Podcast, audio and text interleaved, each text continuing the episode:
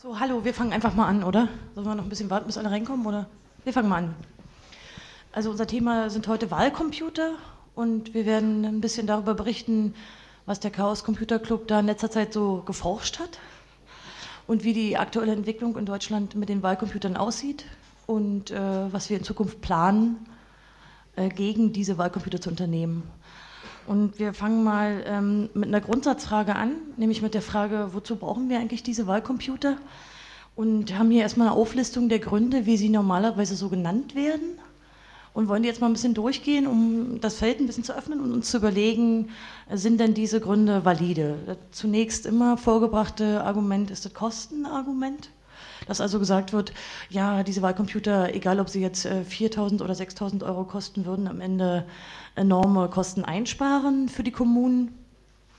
Hier muss man vielleicht mal sehen, wenn man eine Wahlbeobachtung mal durchgeführt hat oder selber mal ähm, im, innerhalb des Wahlvorstandes im Wahllokal gearbeitet hat, dass sicherlich diese Argumentation eher durch die äh, Hersteller der Systeme gesteuert wurde und mit der Realität nicht allzu viel zu tun hat. Sah es ja doch in den Kommunen meistens so ist, dass diejenigen, die in den Wahlvorständen sind und äh, an der Auszählung beteiligt sind, eher die Beamten sind ähm, und da keine großen Kosten anfallen, außer eben die, ähm, dass man sie verpflegt und sie kriegen so ein, so ein, so ein ich glaube, es sind so 12 Euro ähm, oder 8 Euro. Oh, okay, ähm, für Verpflegung. Also es hat relativ wenige Kosten. Also ich weiß nicht, warum dieses Kostenargument immer wieder gebracht wird, aber es ist eines der ersten immer. Dann natürlich, äh, zweites immer wieder vorgebrachtes Argument der Geschwindigkeit der Auszählung, dass man eben ähm, tatsächlich äh, wenige Minuten nach Ende der Wahl um 18 Uhr das Ergebnis hätte. Und wenn man sich es praktisch anguckt mit den Wahlcomputern, ist es tatsächlich so, dass ähm, zehn Minuten nach 18 Uhr die Wahlcomputer zusammengeklappt werden und eben zu dem zentralen Wahlbüro gefahren werden, damit dort die Speichermodule ausgelesen werden. Aber bei der letzten Wahlbeobachtung in Cottbus haben wir festgestellt, dass so einfach ist es denn doch nicht. Äh, das erst so etwa gegen 19.40 Uhr das Ergebnis tatsächlich ähm, offiziell war. Das heißt, die Zeitersparnis ist effektiv dann so zwei Stunden. Ähm, ja, dann immer wieder vorgebrachtes Argument, man könnte ja mit diesen äh, Wahlcomputern die teilweise doch sehr schwierigen Wahlverfahren vereinfachen für den äh, Wähler. Also indem man zum Beispiel das User Interface so gestaltet, ähm, dass er sich ähm, leichter ähm, für gerade mehrstufige Wahlverfahren leichter entscheiden kann.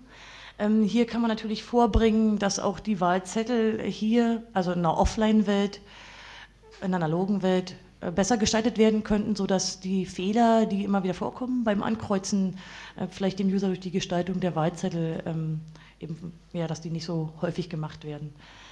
Ähm, da kann man vielleicht noch ein Argument vorbringen, nämlich dass natürlich auch die Wahlverfahren, wie sie von den Kommunen äh, gemacht werden, vielleicht auch äh, in Hinsicht äh, auf die Demokratie von vornherein vereinfacht werden sollten, da diese komplexen Wahlverfahren, die der Wähler ohnehin äh, teilweise nicht mehr versteht, äh, Stichwort ähm, Überhangmandate vielleicht, ist ein gutes Beispiel. Ja, oder kumuli ja, kumulieren, panaschieren. Ähm, hier ist es vielleicht dann doch nicht die Technik die Lösung, sondern die Vereinfachung der Wahlverfahren dann immer wieder im Zusammenhang mit den Kosten vorgebrachte Personalbedarf, dass man also mit diesen Wahlcomputern weniger Leute in die Wahllokale setzen müsste von diesen ehrenamtlichen Helfern, ähm, ist praktisch auch nicht der Fall, wie wir bei unserer Wahlbeobachtung sehen konnten. Ähm, Im Gegenteil, teilweise müssen die ja noch extra geschult werden und äh, ähm, es hat sich da eigentlich nicht gezeigt, dass da weniger Personal benötigt wird. Ähm, ja, dieses Argument der Eindeutigkeit und der Vereinfachung des Wahlablaufs hm, also hier denke ich, hält sich eher neutral. Am Ende wird ja der Stimmzettel so, wie er normalerweise auf Papier ausgegeben wird, wenn wir nachher noch zeigen, äh, auf den Wahlmaschinen im Prinzip eins zu eins abgebildet. Also von der Vereinfachung kann man ja auch nicht reden, das bleibt sich eigentlich gleich.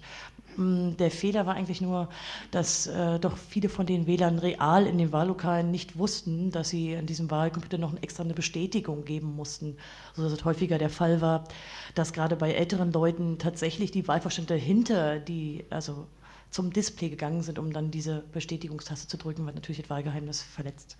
Also man kann eher sagen, eine Vereinfachung wird nicht erreicht.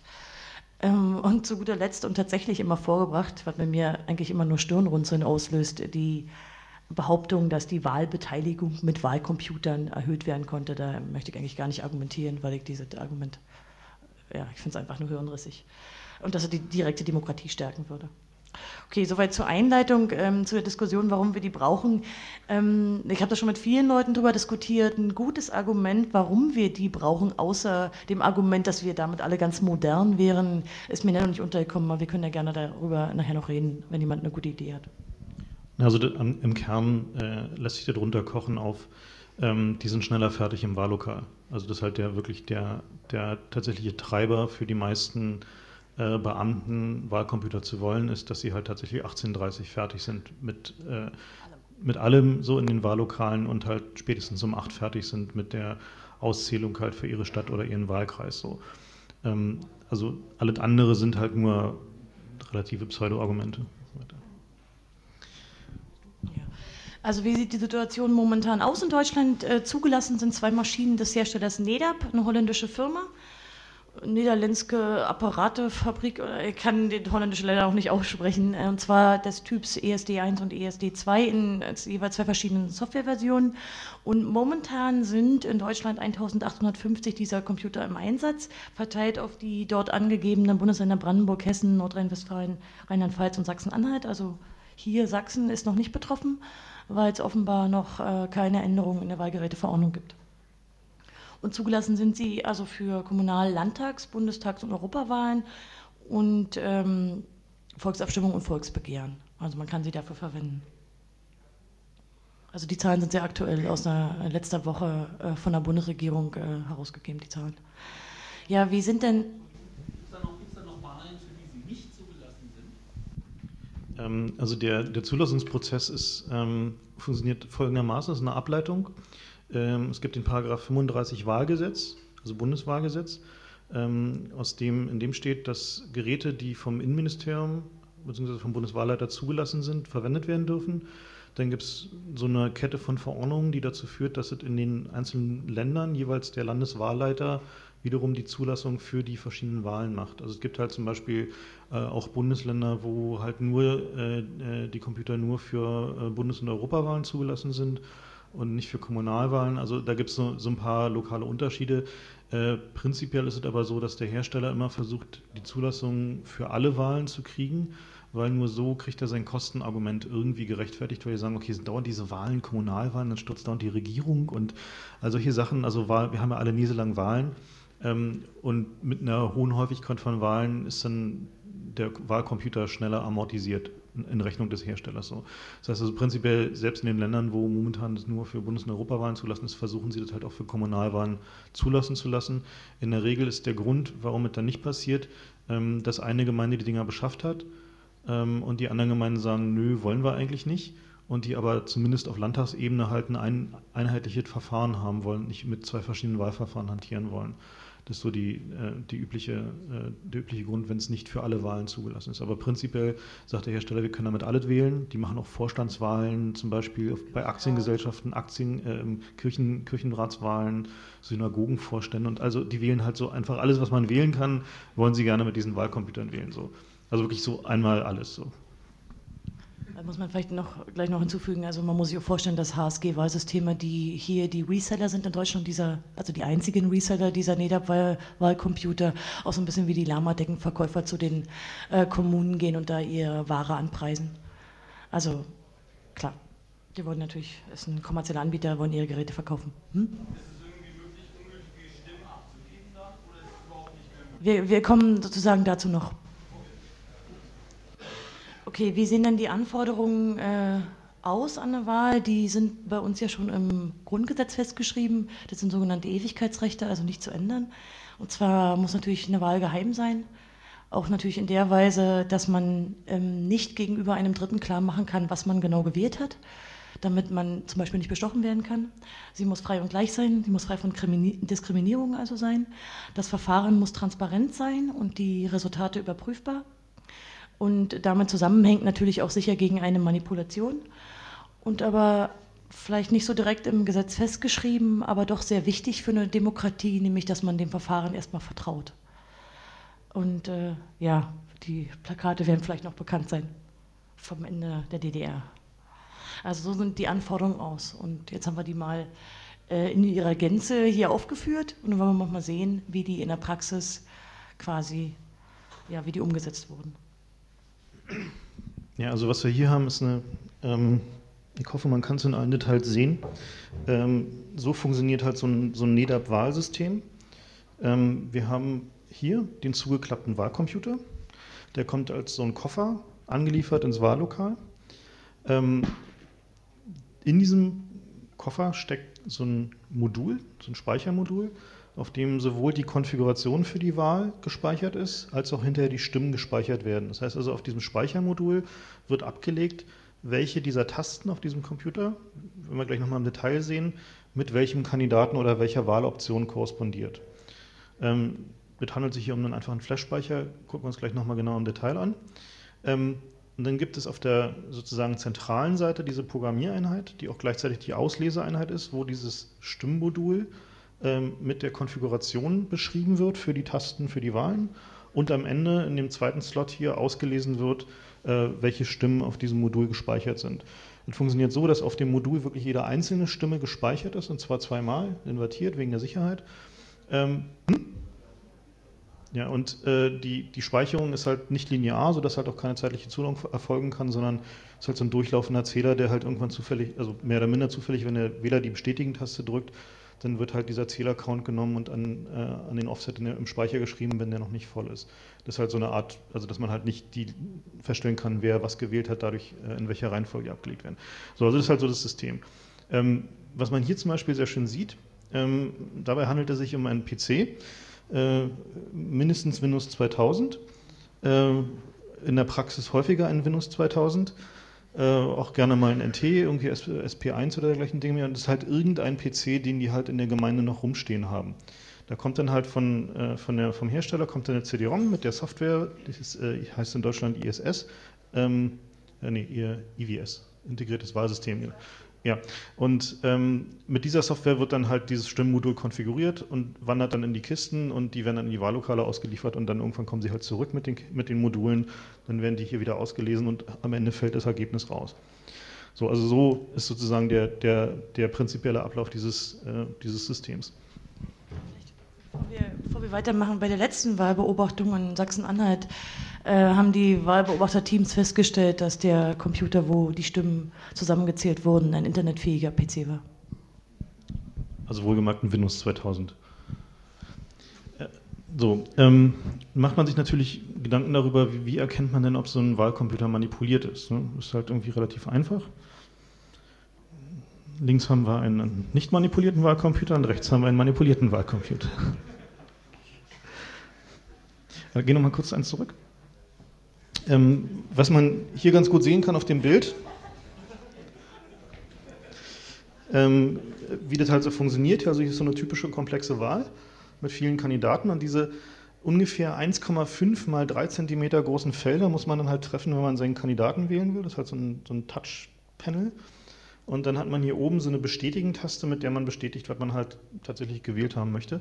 Und in der Regel gibt es dann halt entweder hier oder da noch so ein ungültig Feld, also wo man halt, um auf die Frage zurückzukommen, halt einfach sagen kann, diese Stimme, also ich glaube, das heißt dann enthalten oder ungültig. Ja, also je, nach, je nachdem, wie die lokalen Wahlgepflogenheiten so sind, so ist halt so die, ähm, ja. Ähm, was man hier auf dem Bild nicht sieht, es gibt halt noch so ein Bedienteil, mit dem der Wahlleiter jeweils die Wahl freischaltet für den Wähler mit so einem Schlüsselschalter, wo er sagt, also jetzt darfst du wählen, nachdem er die Wahlberechtigung geprüft hat. Ähm, und noch einen zweiten Schlüsselschalter für die Inbetriebnahme, genau. So, und hier oben gibt es halt so ein kleines Display, wo man halt sieht, ähm, was man gewählt hat, bevor man auf die, auf die Abstimmtaste drückt. Hier unten rechts in der Ecke gibt es noch die ähm, Behinderten Bestätigen-Taste, also das ist sozusagen eine Replikation dieser Taste, findet sich hier nochmal äh, für die Leute im Rollstuhl, die halt da oben nicht rankommen. So ist halt so der.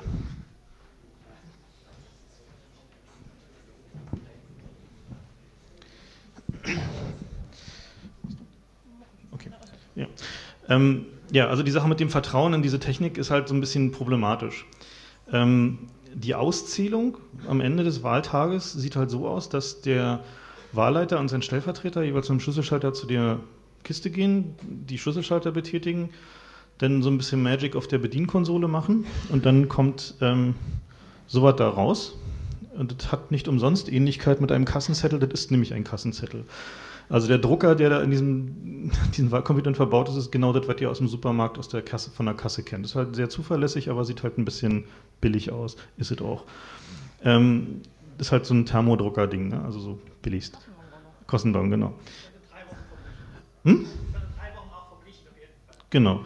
Ähm, wird dann deswegen auch kopiert und abgeheftet so. Ähm, ja, und das ist das Wahlergebnis. Und wenn du als Wähler in dem Wahllokal sagst, ich hätte jetzt gerne eine Nachzählung, dann gehen Sie nochmal zu Ihrer Bedienkonsole, drehen nochmal Ihre zwei Schlüsseln, drücken nochmal auf die Taste und drucken einen zweiten Ausdruck aus. So sieht es halt mit dem Nachzählen aus. Also der, das heißt, also hat nichts mehr mit irgendwie irgendeiner Art von Nachvollziehbarkeit oder Überprüfbarkeit oder was auch immer zu tun. Ähm, die Argumentation des Herstellers und des Innenministeriums, warum das so ist, sagen sie, naja, dieser Wahlcomputer, der wurde geprüft von der Physikalisch-Technischen Bundesanstalt, die prüfen halt sonst äh, Spielautomaten so und solche Dinge, äh, Feuerlöscher und ähm, Verkehrsleitsysteme und sowas und sind deswegen halt hochqualifiziert, um Wahlcomputer zu prüfen.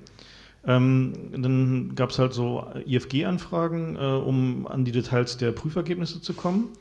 Ähm, die wurden mit der Begründung abgelehnt, dass es sich dabei um Betriebsgeheimnisse und schützenswerte Dinge des ähm, Herstellers der äh, Wahlcomputer handelt. Ähm, nun, angesprochen wie diese Vertrauensfrage, hatte der Hersteller, also der Software, mal gesagt, naja, also es ist ein ganz einfaches System, ist eigentlich nur wie eine elektronische Strichliste. Und da fragt man sich natürlich, welche Betriebsgeheimnisse sind denn da so eigentlich nun verborgen, die da so ultra schützenswert sind, weil eigentlich ist es nur runterprogrammiertes Wahlgesetz und irgendwie eine Strichliste hinten dran. Kommen wir gleich nochmal im Detail zu. Ähm, einen Schutz gegen Softwaremanipulation. Hm? Vielleicht noch ein Satz zu diesen Betriebsgeheimnissen. Man muss sich das aber wirklich mal praktisch vorstellen. De facto wird hier gesagt, die Transparenz der Wahl ähm, ist weniger wert als das Betriebsgeheimnis des Herstellers der Software und der Hardware. Das ist eigentlich der Fakt, der hier von der Bundesregierung äh, auf die Antwort auf die Bundestagsanfrage gegeben wurde. Ja, also schon ein bisschen bizarr. Also die Softwaremanipulation, was halt natürlich der einfachste Weg wäre, halt so eine Wahl zu manipulieren, äh, gibt es keinerlei Schutz gegen. Also es gibt zwar eine Prüfsumme, die generiert wird in dem Wahlcomputer, und zwar in dem Augenblick, wo halt dieses Modul da programmiert und reingesteckt wird, dann wird halt einmal so ein Durchlauf gemacht, wo halt so eine Prüfsumme generiert wird die auf so einem Kassenzettel wiederum, der so ähnlich aussieht, ähm, in dem Gerät beiliegt, wenn es ins Wahllokal kommt. Und wir dachten, naja, die würden vielleicht mal wenigstens die Prüfsumme von dem Kassenzettel mit der auf dem Display vergleichen, um wenigstens sicherzustellen, dass die EPROMs in den zwei Wochen, wo die Dinger irgendwo rumstanden, halt nicht kaputt gegangen sind. Die wissen nicht mal, was das ist. Also die haben halt in diesen Wahllokalen mehrfach die Wahlleiter gefragt nach der Prüfsumme. Entweder gab es, ja, ja, haben wir alles gemacht. Zeigen Sie noch mal die Prüfsumme. Äh, ja, hm, ne? Äh, oder nee, das haben die ja in der Zentrale schon gemacht. So, das Einzige, was die da wirklich gucken im Wahllokal ist, ob der Stimmenzähler am Anfang auf Null steht. Das ist sozusagen, damit endet die Prüfung im Wahllokal von diesem Ding. So, also es ist halt, naja, äh, also das ist halt so ein wesentlicher Punkt. Also die, es gibt halt keinerlei kritische Grundhaltung bei, bei den Leuten, die diese Wahlen durchführen gegenüber diesen, diesen Wahlcomputern. Das heißt also, es gibt halt dann nicht irgendwie irgendeine Art von, von Anspruch, das zu verstehen, das System oder nachzuvollziehen, was da irgendwie passiert oder so, sondern es ist halt einfach ein total, ja schön, jetzt haben wir diesen Computer und können früher nach Hause gehen. Das ist halt so, damit erschöpft sich das in der Regel. So, selbst bei Leuten, die diese Wahlhandlung sehr ernst nehmen und die halt sonst auch sehr gewissenhaft vorgehen, so in, in all ihren Vorgehen, die folgen halt dieser Bedienungsanleitung, die ist halt ein bisschen komplex, so um diese Dinge in Betrieb zu nehmen und hinterher wieder aus, auszuzählen. Ähm, und, aber die Technik wird halt in keiner Art und Weise irgendwie in Betracht gezogen. So. Ähm, ja. Vielleicht auch nochmal erwähnenswert, dass wir bei der Wahlbeobachtung in Cottbus, äh, weil wir da viel Zeit hatten zwischen äh, morgens früh und 18 Uhr, uns einfach mal mit der Kamera und mit äh, Radiorekordern hingestellt haben und die Leute, die aus dem Wahllokal kamen, dahingehend befragt haben, ob sie denn glauben, dass ihre Stimme äh, jetzt hier korrekt gezählt wurde. Die meisten haben zunächst mal überhaupt verdutzt reagiert, ob der Frage, ähm, aber zu 99 Prozent haben alle gesagt, ja natürlich. Ähm, nur in dem letzten Wahllokal, kurz vor 18 Uhr, wo dann da so ein Informatiker reinstürzte und wählte, war der Einzige am ganzen Tag, der gesagt hat, ja, natürlich misstraue ich diesen Wahlcomputer. Ansonsten war also auch von der Bevölkerung da eine absolut unkritische Haltung. Da ist also erstmal Vertrauen da, obgleich sie, weiß ich nicht, jeden Computer, mit dem die sonst zu tun haben, erstmal grundlegend misstrauen, weil der hat Schadsoftware oder der funktioniert nicht. Aber diesen Wahlcomputern vertrauen sie schlicht. Das muss man auch ganz klar sehen. Ja, am Ende vertrauen sie, bleibt ihnen nichts weiter übrig, ja, genau. Ja, achso. Hm. weiter? Hm. Ähm, ja, hier mal sozusagen nochmal das Bild in voller Schönheit. Und wie ihr vielleicht seht, an dem Hintergrund ähm, ist der halt nicht in einer offiziell geschützten Umgebung, sondern bei uns im Labor. Ähm, wir haben zusammen mit unseren Freunden in Holland, ähm, bei denen die Situation halt ein bisschen dramatischer ist, da wählt nämlich das ganze Land mit diesen Kisten, also wirklich alle. Ähm, die haben halt äh, Glück gehabt und äh, eine Gemeinde überzeugt, ihnen so ein Ding zu leihen und später waren sie in der Lage, zwei zu kaufen, ähm, sodass wir die halt mal in Ruhe zerforschen konnten. Und ähm, ja, und wir werden halt kurz, relativ kurz äh, erzählen, was wir hier, also was wir da sozusagen getan haben. Ich kann dann gerne später nochmal in Ruhe beantworten, ähm, weil wir halt eigentlich zu einem wesentlich zentraleren Punkt kommen wollen, nämlich kann man computerisierten Wahlen überhaupt prinzipiell vertrauen. So weiter. Ähm, hier gucken wir sozusagen von hinten in die Kiste. Ähm, was wir hier sehen, ist sozusagen der eigentliche Computer. Ähm, hier sehen wir wieder unser blaues Stimmmodul. Hier oben ist dieses Tastenfeld. Also gucken wir jetzt auf die Rückseite, ähm, wo dann oben die Tasten dran sind zum Wählen. Und hier geht das Kabel zu dieser externen Bedieneinheit, über die dann äh, die Wahlen freigeschaltet werden. Hier ist das Netzkabel. Nee, das ist das Netzkabel, das ist das Bedienkabel, so rum war es. Genau. Und hier vorne sieht man den Schlitz vom, vom Kassenbon-Drucker, der da so. Was wir hier haben, sehen wir gleich nochmal im Detail. Genau, also die, die, die Seite hier sozusagen ist noch mit einer Plasterplatte abgedeckt, das heißt, man sieht die Innereien nicht. Häufig liegt dann da halt auch noch so Kabel gekruschelt drum, drin rum, damit es halt also nicht so verheerend aussieht für den Wähler, äh, der von hinten kommt, äh, ist da halt so eine hübsche Plasterabdeckplatte dabei, die haben wir halt weggelassen. Ja. So, jetzt haben wir hier nochmal dieses Stimmmodul, davon hatten wir auch ein paar. Ähm, halt äh, relativ simpel, so sieht es aus ähm, ohne Hülle. Ähm, einfach nur Leiterplatte, Stecker, zwei Flashbausteine, Brusttreiber, Entstörkondensatoren, also relativ trivial. Ähm, dann haben wir halt den, äh, den Leiterplan aufgenommen, um äh, halt nachzuvollziehen, wie dieses Stimmmodul funktioniert. Weil eine zum Beispiel der Attacken, die halt möglich sind, ähm, äh, ist halt einfach die Stimmen auf dem Stimmmodul zu verändern. Also wenn man halt einfach so ein Modul in der Hand hat, ist nichts weiter als der äh, invertierte Inhalt äh, jeweils links und rechts drin, in dem, in dem Flash-Modul, das heißt also einmal hier, einmal da, sind halt alle Stimmen drin.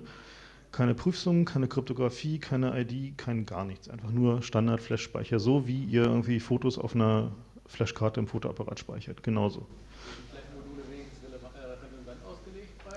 Na, die sind, äh, sind, insofern redundant, als dass halt der, der, Flash, also der Inhalt der Stimmen ist in, jeweils in beiden Bausteinen gespeichert. So, also das ist halt. Hm? Nee, wozu denn? wird doch nur von vertrauenswürdigen Mitarbeitern gehandhabt. Ja.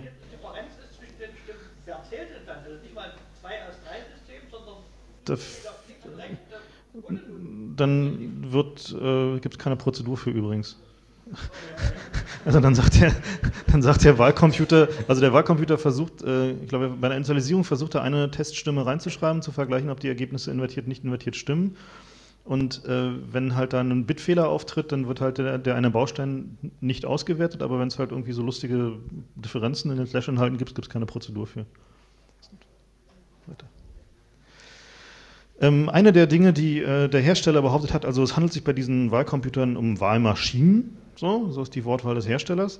Äh, dabei handelt es sich um Special Purpose Machines, also nur für diesen Zweck gebaute Geräte, die halt keinerlei andere Funktionen ausführen können ähm, und deswegen halt auch nicht manipulierbar sind. So. Deswegen war eine der ersten Aktionen, die wir gemacht haben, halt einen Schachcomputer auf das Ding zu portieren. Das heißt also, was ihr hier seht, ist äh, so ein NEDAP-Wahlcomputer, der halt Schach spielt. So, also das Problem war halt, dass der Speicher in dem Ding ist relativ eng. Es handelt sich halt um einen 68.000, das habt ihr zuletzt im Commodore Amiga 500 gesehen, ähm, mit 128 Kilobyte Speicher also ja, also wir hatten, also eine unserer Teile der Anfragen, die wir initiiert haben im Bundestag, war irgendwie um zu fragen, ob das Ding überhaupt der Elektroschrottrichtlinie entspricht, weil das halt wirklich, das ist halt noch so richtig der 68.000 so in dieser Bauform drin, also in dieser Maximum Käfer. Ähm, ja, deswegen hat die Endspielbibliothek halt vom Schach halt leider nicht reingepasst. Das heißt also, im Endspiel ist das Schachprogramm leider ein bisschen schwach. Aber ansonsten ist es voll funktionsfähig. Also man äh, hat hier oben auf dem Display halt irgendwie seine Zuganzeigen und hier hat man so ein magnetisches Schachbrett davor, was halt hinten drauf die Tasten auf diesem, also hier, normalerweise hier der Wahlzettel drauf. Dann muss man halt die Schachfiguren ein bisschen besser aufdrücken, um ähm, damit Schach zu spielen. So weiter. So, also damit haben wir halt gezeigt, es handelt sich dabei um eine General-Purpose-Maschine, man kann Schach spielen, wenn man will. Ähm, Oh, das ist hier ein bisschen schlecht zu sehen. Eine, eine der, der, anderen Dinge, die wir getan haben, außer eine Manipulationssoftware zu implementieren, was halt sozusagen dann der nächste selbstverständliche Schritt war, äh, NEDA Power Fraud, ähm, haben wir sie genannt, weil in NEDA verkauft die Dinger Aminent als NEDA Power Vote, dachte man, Power Fraud ist so ein super Name, ähm, war mal zu gucken, ob äh, die Maschinen, die, die, wir da aus Holland hatten, ähm, überhaupt ähm, abstrahlungsgeschirmt sind. Und wie sich dann herausstellte, sind sie es nicht. Und man kannte halt mit einem einfachen Scanner, wie man ihn so normal zum Funkhören benutzt, auf die richtigen Frequenzen eingestellt. Was wir hier sehen, ist ein Audiospektrum. Ähm, also es geht von oben nach unten in der Zeit und von links nach rechts in der Frequenz. Und wenn man nur auf der richtigen Frequenz war und dann die unterschiedlichen Wahloptionen äh, gewählt hat, und in dem einen ist ein Umlaut drin und in dem anderen nicht, dann hört man das heißt also, man kann damit prima zum Beispiel einen grünen Detektor bauen, der halt irgendwie einem sagt, ob da gerade jemand grün wählt. So. Dann haben wir noch ein bisschen weitergetrieben und äh, haben noch uns angeguckt, was ähm, das Display-Update tut. Also wenn halt der Computer zum Display ähm, den Inhalt schickt, in dem steht, was der Wähler jetzt gerade ausgewählt hat, ähm, können wir halt hier sehr schön sehen. Ähm, hier oben haben wir zwei, äh, zwei gleiche Auswahlen, das sind halt nur marginale Differenzen, das ist jeweils wie die Audiospektrum und hier unten haben wir zwei verschiedene. Also man kann halt tatsächlich mit ein bisschen mehr Aufwand tatsächlich auch detektieren, was genau der Wähler jetzt gewählt hat, nicht nur im Umlaut drin ist oder nicht.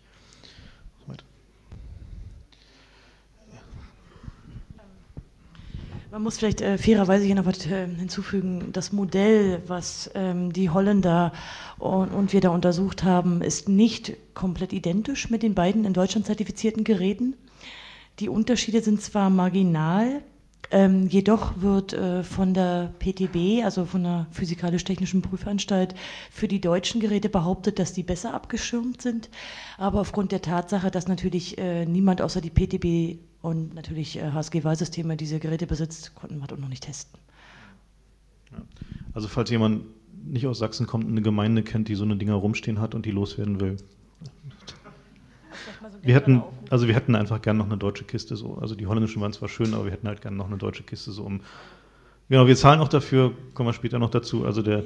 das, ähm, wir wollen einfach gerne auch dieses Argument entkräften, dass die einfach unterschiedlich, sie sind es halt de facto nicht. So, da gibt es halt wirklich marginale Unterschiede ähm, in der Hardware, aber es ist halt prinzipiell genau dasselbe Problem. Ähm, so, was natürlich immer wieder vorgebracht wird von Seiten der PTB und des Innenministeriums ist, dass die äh, Wahlcomputer die gesamte Zeit in sogenannten geschützten Umgebungen aufgewahrt und betrieben und transportiert werden. Ähm, also zu Deutsch, da kommt ja eh niemand ran, um da irgendwie zu manipulieren. Ähm, das Argument hat, hat zwei große Schwächen. Die erste ist, wer würde denn in aller Welt zum Beispiel irgendeine Kommunalwahl manipulieren wollen? Das wäre wahrscheinlich ein Bürgermeisterkandidat, der höchstwahrscheinlich schon in der Gemeindeverwaltung arbeitet, also sprich ein sogenannter Innentäter ist. Und wie wir halt irgendwie aus anderen äh, äh IT-Verbrechen wissen, sind halt 80 Prozent der Täter Innentäter. So, das heißt also, dieses ganze Außentäter-Szenario mit den geschützten Umgebungen ist halt ohnehin irrelevant. Aber na gut, dachten wir uns, und haben bei den Wahlbeobachtungen mal ein bisschen darauf geachtet, wie geschützt denn die Umgebungen sind. Es fing an mit einem offenen Fenster im Lagerraum in, in der einen Stadt äh, und endete dann damit, dass die Wahlcomputer dem Hausmeister in der Schule so morgens um sechs übergeben wurden und so gegen dreiviertel sieben traf dann der Wahlvorstand ein. Also ich meine, wahrscheinlich zehn Hausmeister mittlerweile als geschützte Umgebung. Und wie wir hier sehen, ähm, war doch durchaus problemlos mal möglich, ein bisschen Zeit mit den Dingern alleine zu verbringen. Ähm, also wenn wir da gewollt hätten, hätten wir auch gekonnt. So. Also, ähm, Dabei muss man vielleicht mal erwähnen, dass die, ähm, der Austausch des EPROMs eine Sache von Sekunden ist, also weniger als zwei Minuten, wenn man es geübt hat. Also es ist nicht so, dass man ähm, viel, also viel Zeit mit dem Gerät alleine sein musste. Also diese Bild, was jetzt hier aufgenommen ist, ähm, ist von der letzten Wahlbeobachtung in Sachsen-Anhalt, in Zerbst, glaube ich. Ähm, aber bei der letzten Oberbürgermeisterwahl in Cottbus, auch dieses Jahr, oder war schon letztes Jahr? Letztes Jahr, ähm, da haben wir eine ähnliche Beobachtung gemacht, also dass zum Beispiel die Wahlcomputer früher angeliefert wurden, als die Wahlvorstände in den Wahllokalen eintrafen und der Hausmeister natürlich auch irgendwie gar kein Interesse hat, sich da neben diese Maschine zu stellen. Ich denke, dass die ganzen geschützten ähm, Umgebungen Konstrukt sind, äh, die sich äh, hier vom, also was herangezogen wird vom Bundesinnenministerium, was aber auch nicht irgendwie gesetzlich festgeschrieben ist, also quasi eine Kannregelung für die Gemeinden.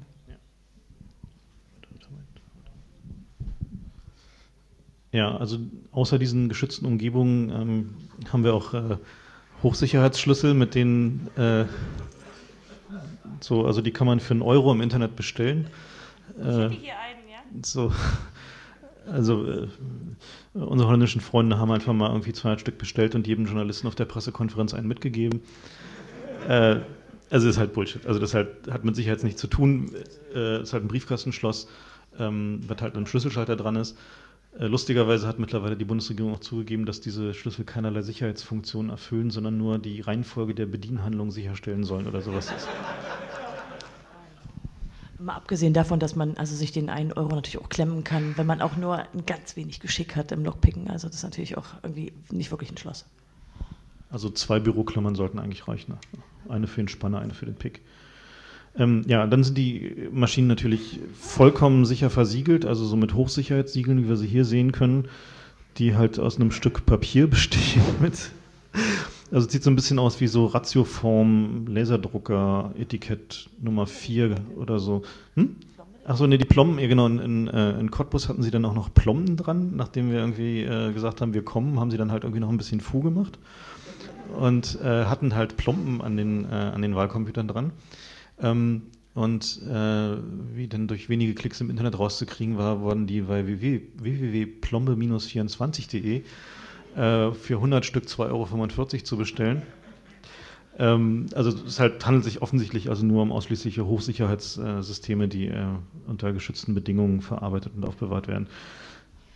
Ähm, man sieht ja auch quasi halt ein Muster. Also da haben sie einfach sich überhaupt keine Mühe gegeben, sondern der billigste vom billigsten ausgesucht und schreiben dann da physische Sicherheit drüber. Das ist natürlich lächerlich. Ja, ähm, das ist sozusagen der, der Status quo. Ähm, was wir halt gelernt haben bei der ganzen Geschichte ist, ähm, dass wir eigentlich keinerlei Vertrauen in irgendeine elektrifizierte Wahltechnologie haben können ähm, jedes beliebige System, was man sich ausdenken kann, also sei es mit Open Source und Krypto und Checksums und geschützten Hardware-Dingen, ähm, hat halt das generelle Problem, dass je mehr Schutz ich in das Gerät einbaue, von desto weniger Leuten kann es verifiziert werden, weil am Ende geht es ja darum, welche Software läuft wirklich auf der Kiste, die im Wahllokal steht. So, eine Checksame kann ich mit irgendwie, wenn ich eine Software, eine Manipulationssoftware einbaue, kann die eine beliebige Checksum anzeigen, das ist dir egal. Ähm, ich kann, wenn es wirklich hart kommt, kann ich im Zweifel die Hardware von dem Wahlcomputer so manipulieren, ähm, dass ich da einfach gefälschte Chips einbaue. So, das ist heute durchaus möglich, überhaupt kein großes Problem bei, bei den heutigen Integrationstechniken. Ist auch nicht teuer so. Und wenn ich jetzt hingehe und sage, okay, wir machen das Ding jetzt mal zu so einer elektronischen Festung wie irgendwie so eine äh, Playstation oder so, so eine Microsoft Xbox 360, ähm, dann sehen wir, das hilft auch nicht. Und die Anzahl der Leute, die verifizieren kann, dass da der korrekte Code drauf läuft, ist in diesem Land dann plötzlich minimal. Also so meiner Schätzung nach irgendwie in der Größenordnung von vielleicht 20 Leuten, die überhaupt schon in der Lage wären, halt irgendwie zu verifizieren, was in so, einer, in so einem elektronischen Wahlsystem abgeht. Also wir sind zu dem Schluss gekommen, dass äh, elektronische Wahlen nicht irgendwie machbar sind, ohne dass man halt immer ein Manipulationsrisiko hat, ja? Korrekt, ja. Also ähm, mir hat neulich auf einer Veranstaltung, wo wir so diskutiert haben, äh, war eine Veranstaltung der Gesellschaft für Informatik, die äh, sich auch diesem Thema widmet, ähm, da hat äh, jemand, äh, der sich sonst auch gar nicht so mit diesem Thema auseinandergesetzt hat, der hat ein Argument gebracht, was ich hier vielleicht mal wiederholen möchte. Nämlich hat er gesagt, ähm, er könnte seine neunjährige Tochter, die schon rechnen kann, in so ein Wahllokal stellen und äh, der gesamte Prozess auf Papier wäre für dieses Kind bereits transparent. Das heißt, jeder, wir alle, können uns in so Wahllokale stellen und den ganzen Tag da rumstehen und äh, auch die Auszählung, die ja hier jetzt bei Wahlcomputern keine mehr ist, ähm, beobachten auf Papier. Das heißt, das System ist vollständig transparent und vor allen Dingen ist es einfach. Und Rob, äh, also einer von den Holländern, äh, die hier maßgeblich äh, daran Anteil hat, der hat auch gesagt, wie schön diese transparente demokratische System ist. Und umso mehr sehen wir keinen Grund, warum wir es austauschen wollen gegen Geräte, die niemand mehr durchschaut, die in keiner Weise transparent sind. Und wenn man sich jetzt die Zukunft ansieht, hier zum Beispiel die hier jetzt hier gelistete Firma ES&S, die gerade versucht, bei der PTB eine Zulassung zu bekommen für ihre Wahlgeräte, dann haben die sich äh, von vornherein Systeme ausgedacht, wo ich nur gestaunt habe. Auf der CeBIT habe ich mir mit angesehen. Die haben sich tatsächlich ein Display, was ungefähr 1,60 Meter breit ist, ausgedacht. Was eine schöne Sache ist, weil auch Senioren äh, können da die Stimmen in groß sehen. Äh, leider fragt man sich natürlich, wie sie solche riesigen Bildschirme abschirmen wollen und die Wahl dann auch in irgendeiner Weise geheim sein soll. Ähm, also das wesentliche Argument für Papierwahlen ist halt, man kann sie halt auch unter extremen Bedingungen noch verifizieren. Also ähm, in der DDR gab es ja bei den, bei den letzten Wahlen ähm, selbst unter den äh, relativ repressiven Umständen da die Möglichkeit, dass Leute hingegangen sind, in die Wahllokale gestellt haben, die Auszählung beobachtet haben und ihr eigenes Ergebnis zusammengetragen haben und zumindest halt einfach mal Hinweise auf eine Wahlfälschung zu finden. So, und ähm, das geht halt tatsächlich mit elektronischen Wahlen genau gar nicht mehr. So, da fällt halt aus irgendeinem Computer irgendein Ergebnis und dann wartet. So, dann ist halt fertig so. Und wenn man sich dann dazu noch überlegt und sich die letzte Bundestagswahl ansieht, zu der wir gleich, zu der wir eh gleich noch kommen, aber wenn man sich ansieht, wie wenig äh, Stimmenunterschied am Ende zwischen den zwei großen Parteien CDU und SPD waren, also die waren, ich denke, der Abstand war weniger als 10.000 Stimmen bundesweit, dann wird auch klar, dass eine Manipulation, wenn sie geschickt gemacht ist, natürlich nicht detektiert wird. Gerade auch, wenn man den Umstand betrachtet, dass gerade letztes Mal die Wahlforschungsinstitute ziemlich weit daneben lagen, wo es auch große Verwunderung gab. Ähm, noch ein interessanter Punkt dabei ist, in den USA und äh, jetzt vermutlich auch in Frankreich ist die, äh, die Manipulation mit den Wahlcomputern äh, durchaus noch viel subtiler passiert, als einfach nur die Software zu fälschen oder zu manipulieren. Ähm, und zwar ist das Problem, dass etliche dieser Wahlcomputer so Funktionsbesonderheiten aufweisen, die zum Beispiel dafür sorgen, dass die Dinger oder bestimmte Typen davon sehr langsam sind. Das heißt also, dass die Wahl sehr lange dauert. Das ist in den USA passiert und nachgewiesen worden. Ähm, dass genau diese sehr langsamen Wahlcomputer dann in Stimmbezirke gestellt wurden, wo die Leute vorwiegend demokratisch wählen. Das heißt also, die haben halt einfach dadurch, dass sie, das ist in Frankreich jetzt auch wieder passiert, da gab es halt diese ES&S-Dinger, ähm, die halt in Migrantenstimmbezirken standen, wo halt klar war, da gehen die Stimmen halt nicht an Sarkozy. Und äh, man kann also sozusagen einfach dadurch, dass man Funktionsbesonderheiten des Wahlcomputers ausnutzt, Wahlen manipulieren, ohne auch nur die Software anzufassen. Wenn halt einfach weniger Leute da abstimmen können, weil das Wahllokal vorher zumacht, dann hat man halt weniger Stimmen da in der Kiste. Ja? Weil man da noch dazu sagen muss, dass die auch nicht sonntags wählen, sondern an Arbeitstagen. Äh, in Frankreich nicht. In Frankreich nicht. In den USA, ja. ja. Also gut, ich meine, da gibt es noch allerhand andere Probleme in, in deren Wahlgesetz, aber prinzipiell zeigt es halt, dass man mit einer Eigenschaft, die halt auch nicht wirklich test- und zertifizierbar ist, nämlich sozusagen wie lange brauchen die Leute im Schnitt einfach, um da zu wählen? Das kann man halt zwar testen und dann macht der Hersteller irgendeine Minimaländerung an der Software oder taktet die CPU runter oder was auch immer. Und schon hat man halt einen Wahlcomputer, der tatsächlich die. Ne? Ja, und wer weiß das nach? Nee, nee, nee, Baugleichheit wäre nicht, wär nicht gegeben. Wieso? Also. Formal sieht es so aus, dass der Hersteller äh, natürlich eine, Bau, äh, eine Bauart-Gleichheitserklärung, eine Baugleichheitsarterklärung, eine Bauart-Gleichheitserklärung, ich weiß nicht genau, wie der Begriff es abgibt, natürlich, und damit quasi formal bestätigt, dass dieser Computer, wie sie eben in den Wahllokalen stehen, genauso ist wie der geprüfte. Wie gesagt, in den USA zum Beispiel war es so und offensichtlich auch jetzt in Frankreich, dass ähm, Bauart-Gleichheitsbestätigte Wahlcomputer trotzdem offensichtlich einfach mal signifikant langsamer waren unter unklaren Umständen. Seit die Konfiguration in dem, in dem, äh, in dem Stimmspeicher, seit irgendwie, dass die Geräte langsamer waren, seit dass die Luftfeuchtigkeit so hoch war, keine Ahnung. Ähm, also sind halt, also man holt sich damit einfach ein nicht mehr messbares Maß an Komplexität in dieses System rein, wo man halt einfach nicht mehr wirklich nachvollziehen kann, warum war das jetzt so. Also in den USA zum Beispiel haben sie halt teilweise bis heute nicht rausgefunden, warum einige von diesen, äh, diesen Wahlcomputern äh, nun langsamer waren. Ja? Ähm, äh, also in Cottbus äh, war es so, dass sie zwei auf dem Auto hatten, was sie dann halt unmittelbar sofort zu dem Wahllokal gefahren hätten. Ähm, und sie haben äh, auch Vorkehrungen getroffen, dass man die Dinger, das hat man auf dem Bild gesehen, da lag so ein schwarz-rotes Kabel rum, dass man die halt auch mit 12 Volt aus dem Auto betreiben kann. Also insoweit haben sie schon gedacht. Ja, was ist denn auch mit dem ab, wenn das Ding mitten in der Wahl Das ist auch so eine. Also. Genau, dann hoffen. Ho dann hoffen sie, na, sie hoffen dann halt, dass das, ähm, das Stimmspeichermodul davon keinen Schaden genommen hat, sodass sie die Stimmen, die bis dahin reingegangen sind, haben äh, und stellen halt, und stellen halt eine neue hin und zählen dann. Genau dieses Modul kaputt ist. Hm? Genau dieses Modul kaputt ist. Dafür gibt es keine Prozedur. Gibt es schlicht keine Prozedur. Also,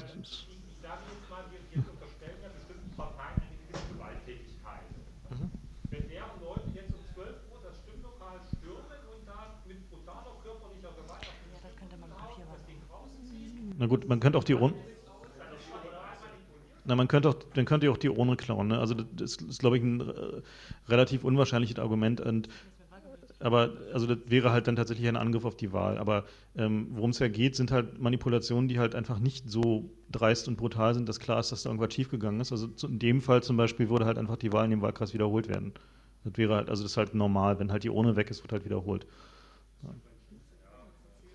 Achso wir, wir haben echt nachher noch ein bisschen Zeit. Ja, also in, äh, genau in, ähm, in Zeitwort, glaube ich, ja, in Zerbst, genau. Äh, es war so, dass die Gemeinde dem Zeug auch nicht so richtig getraut hat und die halt auch noch Backup-Papierzettel hatten. Also die hatten einmal sozusagen alle Wahlzettel noch auf Halde, um ähm, im Zweifelsfall halt einfach den, äh, ja. Ähm, wir würden jetzt gern kurz durchmachen und Fragen machen Fragen einfach hinterher auf jeden Fall. Ähm, so, was jetzt passiert in Hamburg ist, ähm, dass sie versuchen, sozusagen den Papierfaktor wieder mit reinzubringen und äh, mit dem sogenannten Wahlstift. Ähm, wir haben ähm, da oben rechts im Bild sieht man ähm, diesen Wahlstift. Das ist ein Kugelschreiber, wo vorne eine kleine Kamera drin ist. Ähm, wir haben den natürlich auch schon in die Finger bekommen und zerlegt. Äh, sieht man unten, Wahlstift einmal nackig. Kannst du mal eins weitermachen? Und das funktioniert halt so, dass auf dem Papier so klitzekleine Punkte sind, die von dieser Kamera registriert werden. Ähm, das ist halt eine sehr große Vergrößerung. Normalerweise haben die so ein 0,3 mm Raster. Ähm, und in diesen Punkten äh, sind äh, Bits kodiert, die dem, der Kamera sagen, wo auf dem Papier es sich befindet, so ganz kurz zusammengefasst. Das System heißt Anoto, gibt es auch als Notizbücher, wo man dann hinterher den Stift in den PC stecken kann und dann halt irgendwie seine, sein Gekritzel halt im, äh, im PC hat. Ähm, was sie halt versuchen, ist damit halt ein Wahlsystem zu bauen. Und würde halt so ablaufen, dass der Wähler halt so einen Anoto-Stift kriegt, wie wir ihn halt auf dem Bild davor gesehen haben, damit seinen Wahlzettel ankreuzt, ähm, dann den Wahlzettel in die Urne schmeißt als Backup und ähm, dieser Stift ausgezählt wird. Äh, dann haben sie dann noch allerhand Sicherheitszauber drumherum mit so drei verschiedenen Stationen. Erst initial, nee, löschen, initialisieren, auslesen, so, also halt schon durchaus mit längerer Prozedur. Man denkt sich, naja, klingt ja eigentlich alles gar nicht so schlecht so, weil dann hat man immer noch das Papier zum Auszählen. Ne? Also durchaus sozusagen sagt man, okay, der der Wahlstift ist halt eine Auszählhilfe, damit man schnell ein Ergebnis hat. Und äh, wenn es halt irgendeinen Nörgler gibt, kann er halt immer noch das Papier nachzählen verlangen. Ähm, was sich jetzt aber herausstellt, ist, dass sie versuchen, genau dieses Papier nachzählen aus dem Gesetz rauszustreichen. Das heißt, sie versuchen jetzt sozusagen, also das ist gerade momentan im Feldversuch und so, ähm, und sie versuchen gerade den äh, zu sagen, okay, wir zählen dann 1,3 Prozent der Wahllokale nach und wenn dann da keine Diskrepanzen auftreten, dann lassen wir das mit dem Papier nachzählen einfach mal komplett. Genau, und wenn es Diskrepanzen gibt, dann zählt trotzdem das elektronische Ergebnis. So, also das ist halt sozusagen, das ist halt, das ist halt genau falsch. Ne? Also es ist halt sozusagen, man könnte sagen, okay, wenn Sie halt diesen Wahlstift nur als vorläufiges Ergebnis, damit man mal schnell irgendwie sagen kann, wer jetzt Bürgermeister geworden ist, nehmen und dann aber nochmal in aller Ruhe sich zwei Wochen Zeit nimmt, mit Papier nachzuzählen, ähm, könnte man sagen, okay, klingt jetzt erstmal nicht so schlecht, aber wiederum genau, da kommt das Problem rein, die wollen halt einfach das Papier nicht mehr. So, das finden die halt einfach lästig, irgendwie Demokratie geht denen auf den Geist, kostet bloß Geld und das Stimmvieh soll man irgendwie bitte den Mund halten. So, das ist halt so die, die Intention dahinter. Ja, vielleicht, noch, vielleicht noch dazu, also aktuell wird da jetzt eine Testwahl in Hamburg geplant, das heißt, das System steht soweit Und es wurden dafür auch Common Criteria aufgestellt äh, vom BSI. Nee, das hat man zertifiziert. Ah, ah, BSI hat zertifiziert. Und ähm, also wir können da schon mal gar niemand beruhigen, weil wir haben uns das Thema ja auch angesehen und uns viel innerhalb äh, weniger Stunden da diverse Angriffsmöglichkeiten ein, die wir jetzt auch nach und nach durchprobieren. Also wir halten auch von der Software- und Hardware-Sicherheit diesen Wahlstift nicht für adäquat für Wahlen. Aber da werden wir jetzt nicht näher drauf eingehen. Da sind wir auch erst so ein bisschen am Anfang. Ähm, ja, zu guter Letzt wollen wir eigentlich ganz gerne noch unsere Kampagne gegen Wahlcomputer vorstellen, äh, weil wir haben doch beschlossen, dass wir uns als Chaos Computer Club da organisieren wollen. Und zwar jetzt, wo wir hier in Deutschland auch die Möglichkeit haben und nicht, wie zum Beispiel in den USA oder Holland, flächendeckend mit diesen äh, Wahlcomputern wählen und auch unsere Bevölkerung noch nicht so stark daran gewöhnt ist, zumindest in einigen Bereichen. Also in Cottbus haben wir ja gesehen, ist bereits die sechste Wahl jetzt gewesen. Das heißt, die Bevölkerung ist schon sehr gewöhnt. Aber wir sehen hier in Deutschland die Chance, aus ganz prinzipiellen Gründen gegen diese Wahlcomputer vorzugehen, um unser transparentes, offenes, demokratisches Papierwahlsystem zu erhalten. Und dazu haben wir verschiedene Strategien. Wir haben ja schon darüber gesprochen, dass wir also umfangreiche Wahlbeobachtungen gemacht haben, die auch sehr interessant waren. Da konnte, denke ich, auch jeder einzelne von den Leuten, die mitgemacht haben, was lernen. Also vor allen Dingen solche Leute, die noch nie ähm, in Wahllokalen waren, um mal die Prozedere zu beobachten, also außer zum selber wählen. Und wir fordern auch explizit unsere Mitglieder und Nichtmitglieder auf, sich freiwillig zu melden, um bei, also als ehrenamtliche Helfer bei den Wahlen zu helfen. Also ich denke, wir werden das auch selber machen und denke auch viele von denen, die jetzt äh, die Wahlbeobachtung gemacht haben, werden sich vielleicht dazu entschließen. Des Weiteren gab es eine sehr erfolgreiche Petition beim Bundestag, die Tobias Hahn, in, ja, die Idee davon stammt von Tobias Hahn, jemand äh, von der Humboldt-Uni in Berlin, der uns kurz nachdem er diese Petition eingestellt hat, darüber informiert hat und wir die Idee so toll fanden, dass wir die versucht haben, weiter zu verbreiten und zu protegieren. Und es sind sagenhafte über 45.000 Stimmen zusammengekommen. Wobei man vielleicht dazu sagen muss, dass der Prozess des Wählens dieser Stimmen leider nicht so ganz geklappt hat. Äh, also nicht mal diese Petitionen können sie richtig zählen, weil sie mussten, nachdem ihnen da die Server irgendwie übergelaufen waren, eine Ersatzpetition einrichten. Aber dennoch sind also mindestens äh, 45.000 Stimmen zusammengekommen und wir werden auch weiter verfolgen im Petitionsausschuss. Ja, genau. Also was halt passieren wird irgendwann demnächst, ist halt, dass es halt, also dass der Petent, also der Initiator der Petition halt da gehört wird vom, äh, äh, vom Bundestag. Ähm, gucken wir mal, was da passiert. So, ähm, wichtig auch noch ist, ähm, ist eine Klage anhängig beim Bundesverfassungsgericht, die auch angenommen wurde von Ulrich Wiesner, der äh, gegen die Gültigkeit der Wahlen 2005 geklagt hat, ähm, nachdem sozusagen sein Wahleinspruch vom Wahlausschuss des Bundestages abgewiesen wurde, hat er den direkten Shortcut zum Bundesverfassungsgericht. Ähm, die unterstützen auch die Klage und äh, helfen da, wo wir können. Ähm, müssen wir mal gucken. Also das Bundesverfassungsgericht hat halt die Klage angenommen und so und die ersten Signale sind halt äh, schon so, als würden sich damit intensiv be beschäftigen wollen. Ähm, ja, keine Ahnung, wird irgendwann noch dieses Jahr entschieden werden, hoffe ich mal. Naja. Ähm, so, dann ähm, eine Sache, die wir äh, betreiben, wo wir sie können, ist, dass wir mit den Gemeindeverwaltungen reden ähm, die halt irgendwie versuchen, diese Wahlcomputer zu kaufen oder auch nicht zu kaufen. So in Cottbus zum Beispiel war es so, dass äh, da halt zwar alle Wahlentsprüche so abgewiesen wurden, äh, die aber hinterher einfach die Gemeindeversammlung gesagt hat, äh, die Stadtverordnetenversammlung gesagt hat, nee, also wir kaufen das nicht. So, also wir haben die nur geliehen gehabt so für diese Wahl und ähm, nee, wir machen das nicht nochmal, also den Stress tun wir uns nicht nochmal an. Ähm, und äh, also, also klar ist halt, also die Nachricht ist, die Nachricht ist schlicht und ergreifend, also wir sind halt erst am Anfang. Wir haben halt gerade erst mal seit einem halben Jahr angefangen und äh, wir werden halt auch nie aufhören. So, und äh, das heißt, ihr werdet mit diesen Dingern halt nur endlos Stress haben. Also lastet lieber. Also kauft euch das Zeug einfach nicht, sondern zahlt lieber den Leuten ein bisschen mehr, die ihr in die Wahllokale setzt oder damit die motiviert sind. So. Ähm, das ist in der Regel recht erfolgreich und muss sich halt die Zeit nehmen, mit denen zu reden und die Argumente und für und wieder und den Lokalreportern und, na und so. Also ist halt ein bisschen Kleinarbeit, aber geht, ja.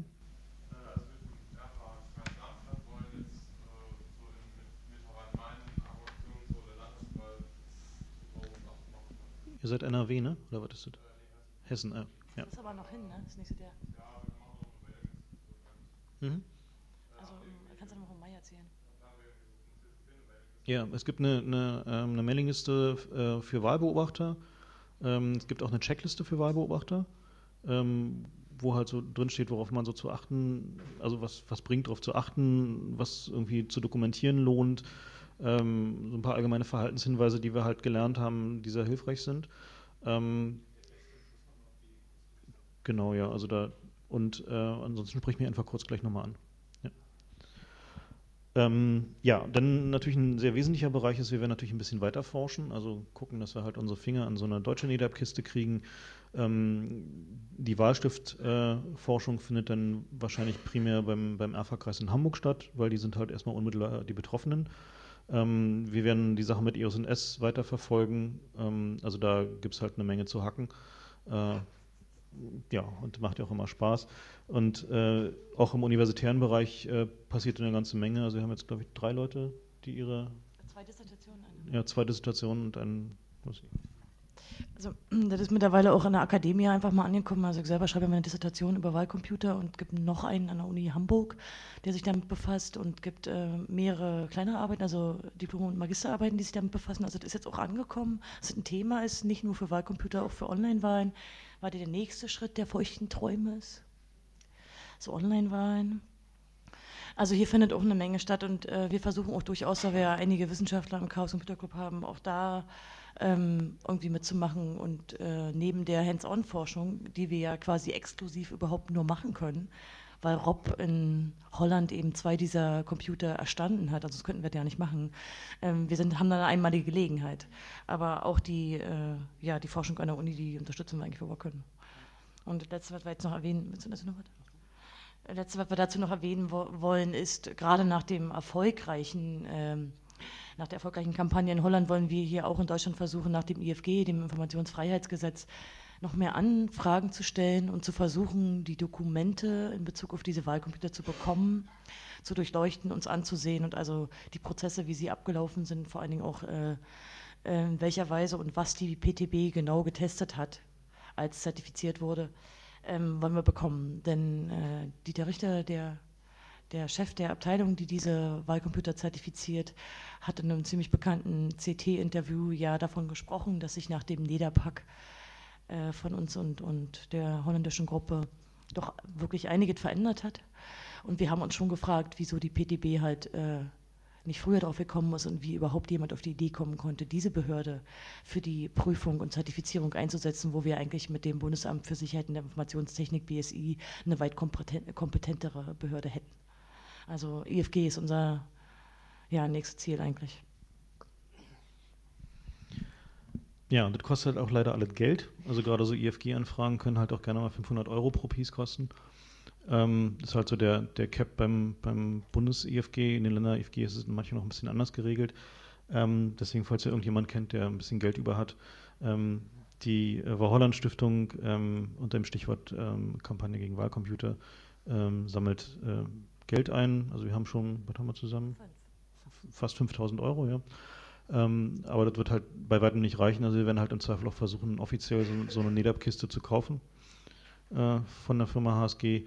Und äh, die kostet alleine schon 4000 Euro. Und äh, ja, also wie gesagt, kostet halt leider alles ein bisschen Geld. Und ähm, wenn ihr halt da irgendjemand kennt, der irgendwie so Spendenbereitschaft hat, die sind halt auch steuerlich absetzbar. Ja. Ja, also HSG wird uns sicherlich keine leihen und wir suchen gerade noch Gemeinden, die halt irgendwie willens wären, uns eine zu leihen. Ähm, die meisten sind halt leider in Nordrhein-Westfalen äh, und da ist es halt so ein bisschen verhärtet, also die sind ein wenig hartleibig, so was irgendwie so die ihre Wahlcomputer betrifft. Ähm, aber wir sind halt am Suchen, also gucken, ob wir Gemeinden finden, die uns welche leihen oder verkaufen wollen. So gerade so Gemeindenzusammenlegungen sind halt so ein Klassiker, ähm, wo halt einfach dann welche über sind und so. Also ja, wie gesagt, wenn ihr da irgendwas hört, so Kisten rumstehen habt im Rathaus, dann immer her damit. Ähm, damit sind wir eigentlich auch so weit am Ende. Es, es, gibt noch viele kleine Probleme rund um die Wahlcomputer, die wir jetzt hier gar nicht erwähnt haben. Zum Beispiel in Bezug auf den Softwarehersteller. Ähm, aber das könnt ihr auch gerne ähm, einfach mal den Namen Grönendahl bei Google eingeben. Da kann man lustige Geschichten über Erpressungsversuche, weil es gibt ja nur diesen einen monopolistischen Hersteller und viele weitere kleine Probleme, die wir hier gar nicht erwähnt haben. Wir haben hier nur die dicken Dinge angesprochen. Und wir haben jetzt noch ein ganz bisschen Zeit, also wir würden jetzt auch noch Fragen beantworten, wenn es so welche sind. Wir fangen einfach mal vorne an. Sprich mal möglichst laut. Ich wollte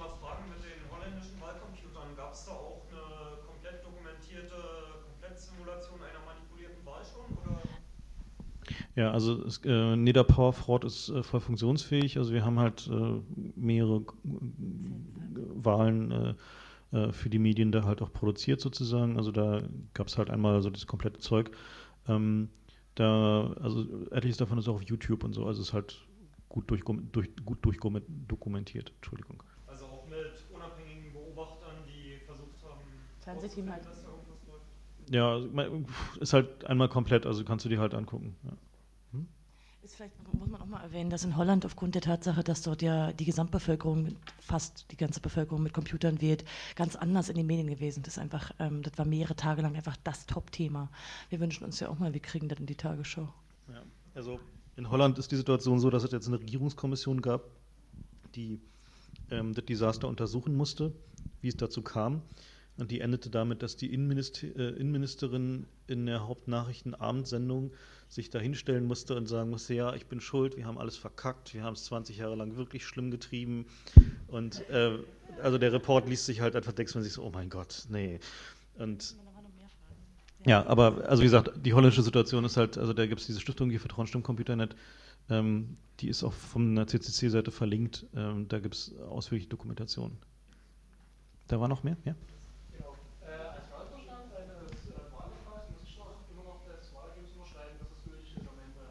Den Kassenzettel, ja. Mhm.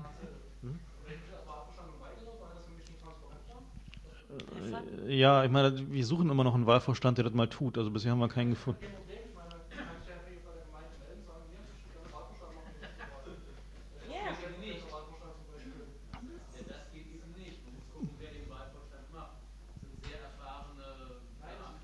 In der Regel, ja.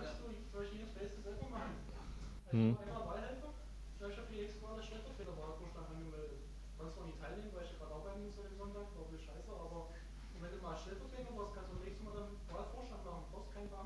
Mhm.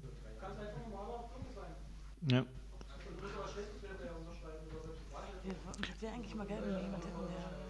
Also wir, wir haben, also es gibt ja so eine, so eine äh, komische Organisation von äh, ehrenamtlichen Wahlhelfern, aber irgendwie waren, waren die bisher noch nicht so responsiv auf diese Vorschläge. Aber ja, das wäre natürlich total super. Also ich schätze mal, die würden halt einfach total durchdrehen. So, also ist halt. ja, warte.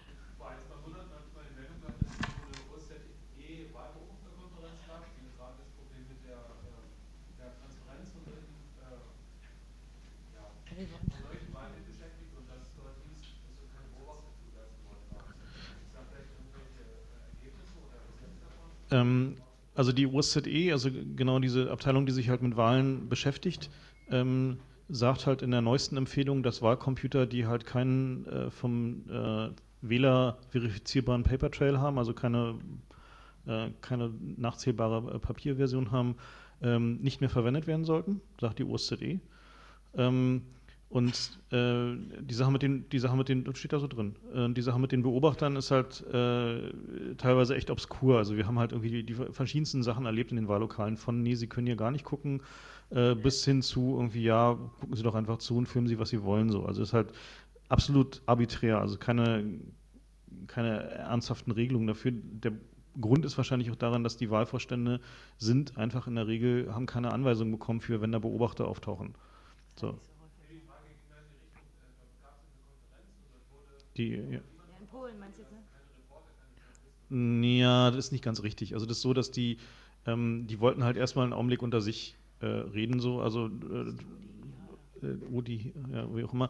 Ähm, waren auch Leute von uns da und ähm, das ist nicht richtig, dass keine Journalisten zugelassen waren. Also das war, also kennen wir mindestens zwei Journalisten, die da waren. Also das war, waren also war halt ein Arbeitstreffen. So, es war halt sozusagen keine, keine irgendwie äh, Presseveranstaltung so in dem Sinne.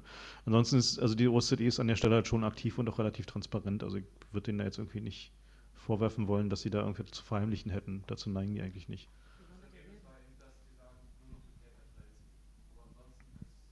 Korrekt. Genau. Also wir werden auch anstreben, dass wir für den Chaos Computer Club ähm, unter dem OSZE-Statut bundesweiten Wahlbeobachterstatus beantragen. Ähm, weil dann können wir halt mit dieser OSZE-Keule schwingen, die halt sagt, ähm, dass man alles angucken dürfen können muss. Ähm, der Mitarbeiter beim Bundeswahlleiter irgendwie ruft mich irgendwie nicht zurück, aber ich glaube, ich werde die nächste Woche noch mal ein bisschen nerven. Ja.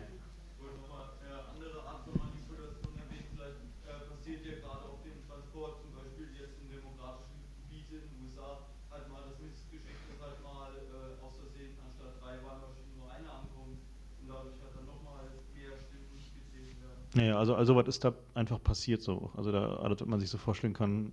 Man muss vielleicht mal generell sagen, verglichen mit der Situation in den USA, auch von technischer Seite, also wie die Diebold-Wahlcomputer aufgebaut sind, sind wir hier das Schlafenland. Also man kann die Möglichkeiten, die sich bei, also an Manipulationsmöglichkeiten, die sich bei Diebold bieten, nicht vergleichen mit den NEDAP-Maschinen. Da haben NEDAP, ähm, hat NEDAP schon einige richtig gemacht. Also vor allen Dingen die Möglichkeiten, die sich bei Diebold mit den Smartcards anbieten und auch die internetfähigen äh, PCs ist nicht vergleichbar mit der Situation hier. Da haben wir noch Glück. Nichtsdestotrotz äh, sind wir hier in der Situation, dass wir hier eben nur wenige, relativ wenige Wahlkreise haben, die diese Wahlcomputer benutzen und wir haben noch die Chance, das zu verhindern, dass wir jetzt in so eine, ähm, ja, so eine Zustände wie in den USA oder Holland bekommen. Also gerade deshalb lohnt es sich dafür zu kämpfen, weil wir eben hier noch nicht äh, USA-mäßige Zustände haben. Ja, und ähm, was man auch sehen muss, ist halt eine Schlacht, die wir ganz klar gewinnen können. Also auf der Gegenseite ist halt eine Firma, die hat ähm, mit den Wahlcomputern in Deutschland so was wie 7,5 Millionen Euro Umsatz gemacht, ähm, hat aber ansonsten einen Umsatz von 150 Millionen. Das heißt, also für die ist es halt so da unten irgendwo neben den Briefmarken äh, von der Priorität her. Und äh, die einzigen Leute, die halt irgendwie irgendein Interesse an diesen Dingern haben, sind halt irgendwie die Leute in den Gemeinden, die sofort zum Zählen sind. So, also um es mal brutal zu formulieren. Äh, da fällt es mir gleich ein. Ähm, mittlerweile hat ja selbst Diebold äh, für den USA-Markt gesagt, äh, sie ziehen sich vom Wahlcomputermarkt zurück. Denn äh, dieses schlechte Image, was sie sich äh, als großes Unternehmen mit diesem kleinen Segment Wahlcomputer einhandeln, äh, können sie nicht mehr verschmerzen. Also Diebold hat sich für den amerikanischen Markt schon gegessen. Ja, ähm, wir sollen nicht überziehen, nee. sagt die Nachrednerin. Also insofern machen wir dann einfach mal Schluss. Vielen Dank.